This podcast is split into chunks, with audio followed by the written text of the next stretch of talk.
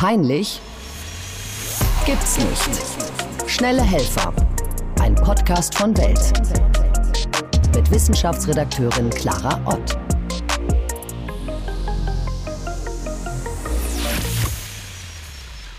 Herzlich willkommen zu Peinlich gibt's nicht, die schnellen Helfer. Schön, dass du mit dabei bist. Wir hatten ja eine längere Pause und wir haben ein neues Konzept, denn wir möchten gerne eure Fragen und Probleme hier behandeln. Ich werde stellvertretend für euch mit Gästen reden. Deswegen schickt mir gerne alles, was euch interessiert, rund um unangenehme, schambehaftete Themen, weil wir möchten euch helfen, das im Alltag zu überwinden. Jede Woche gibt es eine neue Folge, wo unter anderem, das kann ich schon mal verraten, auch die Gesprächspartnerinnen und Gesprächspartner peinliche, unangenehme Geschichten mit uns teilen werden. Denn wenn man darüber redet, dann kann man zusammen das Ganze überwinden. Viel Spaß mit der heutigen Folge. Gehört ihr zu den Menschen, die nicht jeden Morgen automatisch zu einer frisch gewaschenen Unterhose greifen, die denken, ach, naja, die Boxershorts oder der Slip von gestern gehen noch, riecht ja nicht so, passt schon? Laut einer Studie sind besonders junge Männer zwischen 16 und 29 Jahren eher untenrum wechselfaul. Genauso Männer zwischen 50 und 74 Jahren. Und auch jede zehnte Frau trägt den Slip vom Vortag. Weil ich zu diesem Thema schon sehr viele Fragen von Leserinnen und Lesern bekommen habe, die sich unter anderem fragen, wieso es überhaupt zu riechen und zu jucken beginnt da unten. Und weil das Thema extrem peinlich ist, frage ich für euch heute einen absoluten Hygieneexperten. Hallo Dirk Bockmühl. Ja, hallo. Sie sind Professor für Hygiene und Mikrobiologie an der Hochschule Rhein-Waal und können uns als Mikrobiologe erklären, was da unten im Schritt passiert, beziehungsweise in unserer Unterwäsche. Und ich habe drei Fallbeispiele gesammelt, die ich gerne mal kurz durchgehen möchte und die Sie für uns kurz einordnen. Als also es geht ja unter anderem auch um Keime, Geruch. Also ich bin ganz sicher, dass Ihnen eine Menge dazu einfällt. Sind Sie bereit für schmutzige Details? Oh, schmutzige Details. Ja, auf jeden Fall. also ein Hörer hat zum Beispiel geschrieben, ich habe mein Leben lang weiße Unterwäsche getragen. Als ich meine dritte Ehefrau kennenlernte, also der Hörer ist schon ein bisschen älter, für die ich auch der dritte Ehemann war, war das sofort vorbei. Weiße Unterhosen gehen gar nicht, sagte sie. Habe ich sofort akzeptiert, denn sie wollte keine weißen Unterhosen mit eventuellen Schleifspuren in die Hand nehmen. Also trage ich seitdem nur dunkle Unterhosen, wechsle sie regelmäßig, damit sie nicht riechen und wir sind beide damit glücklich. Herr Bockmüll, was sagen Sie dazu, wenn Sie so etwas hören? Das ist eine sehr spannende Einstellung, weil das heißt ja ungefähr, was ich nicht sehe, macht mich nicht nervös. Ja, also, also im, im Prinzip muss man natürlich mal sagen, es spricht natürlich nichts gegen weiße Unterhosen und ich persönlich wäre ja auch nicht froh, wenn ich die Rallye, wäre auch nicht unglücklich, wenn ich die Rallye-Streifen sehe, ähm, weil dann weiß ich ja auch zumindest, wo ich nicht hinfassen muss. Aber gut. Rallye-Streifen, ein schönes Wort auch, ja. Ja, das so, so hieß es bei uns früher immer äh, als, als Umschreibung, was sich da so in der, in der Unterwäsche befindet. Generell muss man natürlich sagen, sagen, das mit den weißen Unterhosen äh, für die Waschmaschine ist es natürlich der Idealfall, weil erstens, ich habe es schon gesagt, ne, also man, man sieht es natürlich deutlich besser. Das ist ja übrigens auch der Grund, warum äh, so ein Metzger in der Regel einen weißen Kittel anhat, damit man eben auch sieht, wenn der dreckig ist und den waschen kann. Und das Zweite ist natürlich, weiße Unterhosen kann man im Zweifel natürlich auch bei höheren Temperaturen waschen und mit einem bleicherhaltigen Vollwaschmittel. Das ist nämlich das, was die Keime auch wegmacht, nicht nur die, ähm, ich darf es nochmal sagen, Rallye-Streifen, so hieß das ja.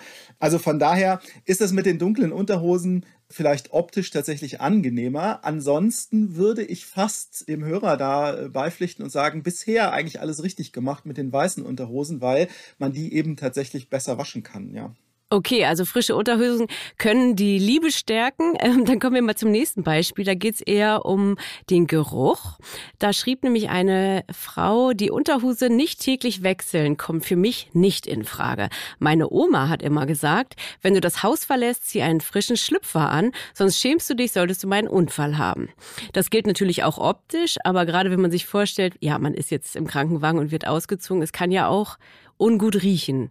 Wieso beginnt es überhaupt zu müffeln? Das ist eine ganz interessante Frage, weil ähm, tatsächlich zum Beispiel Urin erstmal gar nicht riecht oder also nicht sehr stark, es sei denn, man hat vielleicht gerade Spargel gegessen, aber mhm. vieles, was äh, anfängt zu riechen, beginnt deswegen zu riechen, weil Bakterien das als Nahrung verwenden. Und diese Bakterien, die machen daraus eben übelriechende Substanzen. Das heißt, mit dem Urin, das fängt nach einiger Zeit an, wenn nämlich die Bakterien möglicherweise in der Unterhose angefangen haben, den, den umzusetzen. Und der Geruch ist natürlich dann auch immer so ein guter Indikator, wenn ich Wäsche wechseln sollte. Allerdings gilt das natürlich auch nicht in, in jedem Fall. Bei Kot hätten wir jetzt natürlich wieder einen anderen Fall. Der riecht natürlich schon per se, aber der riecht auch deswegen, weil die Bakterien im Darm nämlich da schon die Arbeit machen und es äh, dort anfängt zu stinken. Also das ist tatsächlich immer so die Quintessenz. Ne? Wenn irgendwas anfängt zu riechen, sind häufig Bakterien beteiligt. Das heißt, man kann dann auch gucken, wann die ihre Arbeit aufnehmen. Okay, ja, kurze Nachfrage mal von mir. Deswegen muss man sich als Mann oder Frau auch ordentlich ähm, abputzen, wenn man auf Toilette war. Ne? Also Männer den äh, Penis abschütteln, Frauen Klopapier benutzen, damit keine Urinreste auch in der Unterhose bleiben. Man kann ja ein bisschen auch gegensteuern, ne? Äh, genau, übrigens ist das auch der Grund, warum man sich als Mann, ich darf da so ein bisschen aus dem Nähkästchen plaudern, auch am besten setzt. Ja, weil äh, das ist tatsächlich äh, immer noch die bessere Methode, dann auch wirklich alle Urinreste äh, wegzubekommen. Denn das mit dem Abschütteln, naja, ich weiß nicht, wie das meine Geschlechtsgenossen so sehen, aber es gibt ja da auch berühmte Sprüche und so. Also das funktioniert nicht immer wirklich gut. Das heißt, mit dem Hinsetzen auf der Toilette, das ist schon eine, eine ganz gute Idee, auch aus hygienischer Sicht. Okay, dann äh, ist ja ein guter Hinweis für alle Geschlechter. Ähm, kommen wir mal zur letzten Frage. Da fragte eine Hörerin, welche Materialien sind denn am besten, um Schwitzen und Jucken im Schritt zu minimieren? Also wir wissen ja alle, es gibt verschiedene, also gerade bei Frauen ist die Bandbreite ein bisschen höher, bei Männern gibt es ja oft Baumwoll oder auch Mikrofaser, bei Frauen gibt es oft auch zum Beispiel noch so Spitze oder Polyester. Ähm, was schöner aussieht natürlich als Baumwollschlüpfer. Ähm, aber was, was fällt Ihnen dazu ein? Was ist quasi gesünder und angenehmer? Das ist ein bisschen schwierig, weil sich heutzutage natürlich unglaublich viele Fasern auf dem Markt befinden. Früher hätte man einfach immer gesagt, naja, Naturfaser und Baumwolle, das nimmt die Feuchtigkeit gut auf, das transportiert die auch ganz gut ab und so weiter. Das hat sich mit der Funktionskleidung natürlich äh, jetzt ordentlich geändert und als eher unsportlicher Mensch weiß ich jetzt ehrlich gesagt auch gar nicht, was so alles an Funktionsunterwäsche auf dem Markt ist. Also da gibt es bestimmt Hightech-Fasern, die das ganz toll können. Aber das ist natürlich erstmal die erste Frage, wie gut nimmt diese Faser Feuchtigkeit auf und wie gut kann sie die abtransportieren. Ne? Also das ist mit dem, mit dem Schwitzen so eine Geschichte. Allerdings muss man bei Unterwäsche natürlich immer sagen, man hat natürlich immer noch Kleidung drüber. Das heißt, da hat die Unterwäsche sowieso nur begrenzt Chancen, da überhaupt was abzutransportieren. Was mir immer sofort natürlich einfällt, wenn es um Unterwäsche geht und mit dem Jucken und so, ist die Frage, wie kann ich das denn hinterher waschen? Und das ist tatsächlich so immer die ganz relevante Geschichte. Wenn ich nämlich den schönen Seidenschlüpfer habe oder äh, irgendwelche wilden Kunstfasern und kann die hinterher nur bei 30 Grad waschen, dann ist das suboptimal. Denn in der Unterwäsche landet nun mal viel Zeug, was man hinterher auch durchaus mal bei höheren Temperaturen entfernen muss. Also allen voran eben Urinreste, Kotreste, das hatten wir schon mit den dazugehörigen Bakterien.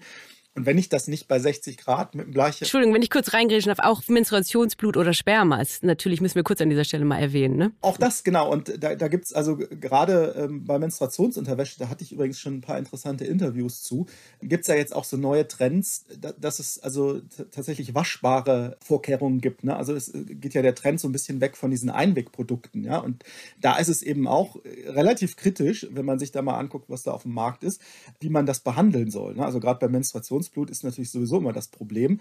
Wir schweifen jetzt ein bisschen ab, aber. Nö, das ist wichtig. Es ist im Grunde, man denkt ja, man tut was für die Umwelt, aber Sie als Hygieneexperte sehen es kritisch. Das äh, finde ich einen guten Einwand. Naja, bei Blut ist es, ist es so ein bisschen das Dilemma, weil Blutflecken kriegt man ja, wie man eigentlich hoffentlich weiß, äh, bei kalten Temperaturen besonders gut raus, weil ansonsten das Blut gerinnt ne, bei höheren Temperaturen. Und das ist aber für die Hygiene immer äh, so ein bisschen schlecht. Ne? Das heißt, Blutflecken äh, aus hygienischer Sicht sind sowieso immer so ein bisschen bisschen ähm, knifflig. Und wenn man das Ganze dann eben auch noch sozusagen gezielt als Menstruationswäsche verkauft, da muss man sich schon gut Gedanken machen. Und die, dieser Hinweis, spül das mal kalt im, im Waschbecken aus, finde ich immer so ein bisschen fragwürdig.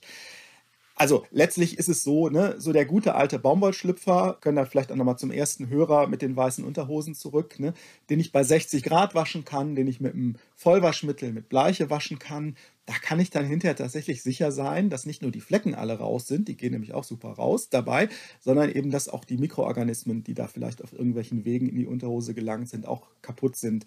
Und das ist äh, tatsächlich was, was dann bei solcher Wäsche wichtig ist. Übrigens, ich habe ja gerade auch, auch dann in der Unterwäsche häufig mal äh, mit Infektionskrankheiten zu tun. Also äh, Frauen leiden zum Beispiel sehr häufig an Vaginalinfektionen.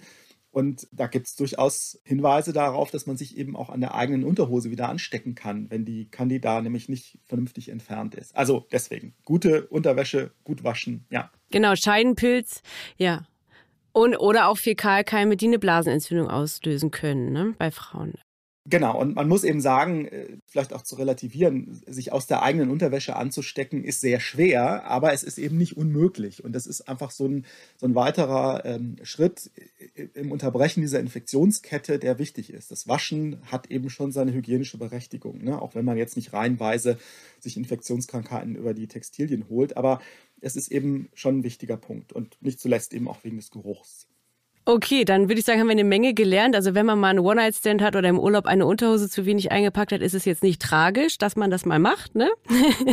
Aber eigentlich sollten wir alle dafür sorgen, dass wir genug Unterhosen haben oder regelmäßig Wäsche waschen. Vielen Dank, Herr Bockmühl. Da kommen wir am Ende mal zu meiner schönen Rubrik, die heute sehr gut passt, wo meine äh, Gäste die Hose runterlassen sollen. Und heute geht es jetzt nicht darum, dass ich sie persönlich nach ihren Vorlieben frage, sondern es geht um die um das mentale Hose runterlassen im Sinne von, was ist dann ein peinliches Erlebnis, an das sie sich erinnern, was Sie mit uns teilen können, um daraus zu lernen, weil Sie im Nachhinein sagen, cool, wie ich mein Schamgefühl überwunden habe? Oder was haben Sie daraus gelernt? Vielleicht möchten Sie da uns was verraten. Ich kann vielleicht mal eine Geschichte erzählen aus meiner Vorlesung. Äh, das war nämlich sehr lustig, weil ich habe natürlich eine Vorlesung auch über Mikrobiologie und da geht es dann auch um, um Geschlechtskrankheiten und um Themen, die wir heute auch besprochen haben. Und es gibt ja eine, eine Lehrevaluation, das heißt, die Studierenden dürfen dann immer bewerten, wie sie das fanden. Und ich hatte tatsächlich mal die Evaluation, dass ich zu häufig vaginal sage. Oh. Ähm, das äh, fanden zumindest meine Kollegen, denen ich das erzählt habe, sehr lustig. Ähm, aber offensichtlich waren die Studenten da peinlich berührt äh, wegen dieser Geschichte. Ähm, und das fand ich bemerkenswert, weil es tatsächlich, und deshalb finde ich ja auch so schön, dass es äh, Ihren Podcast gibt, dass es offensichtlich manche Themen gibt, über die man nichts hören will. Und das müssen wir doch, glaube ich, ändern, ja. Vielen, vielen Dank, dass Sie uns heute bei dem Thema frische, hübsche Unterwäsche weitergeholfen haben, Herr Bockmühl. Ja, da würde ich sagen, haben wir eine Menge gelernt. Das war peinlich, gibt sich die Stellenhelfer zum Thema eklige Unterhosen. Vielen Dank, Herr Bockmühl. Ja, sehr gerne. Vielen Dank für die Einladung. Abonniert den Podcast gerne auf den Plattformen eures Vertrauens, um keine Folge zu verpassen. Schickt mir gerne eure Fragen per E-Mail oder eure Themenideen oder eure Geschichten und alles, was euch peinlich ist und worüber wir hier unbedingt reden müssen. Bis zum nächsten Mal.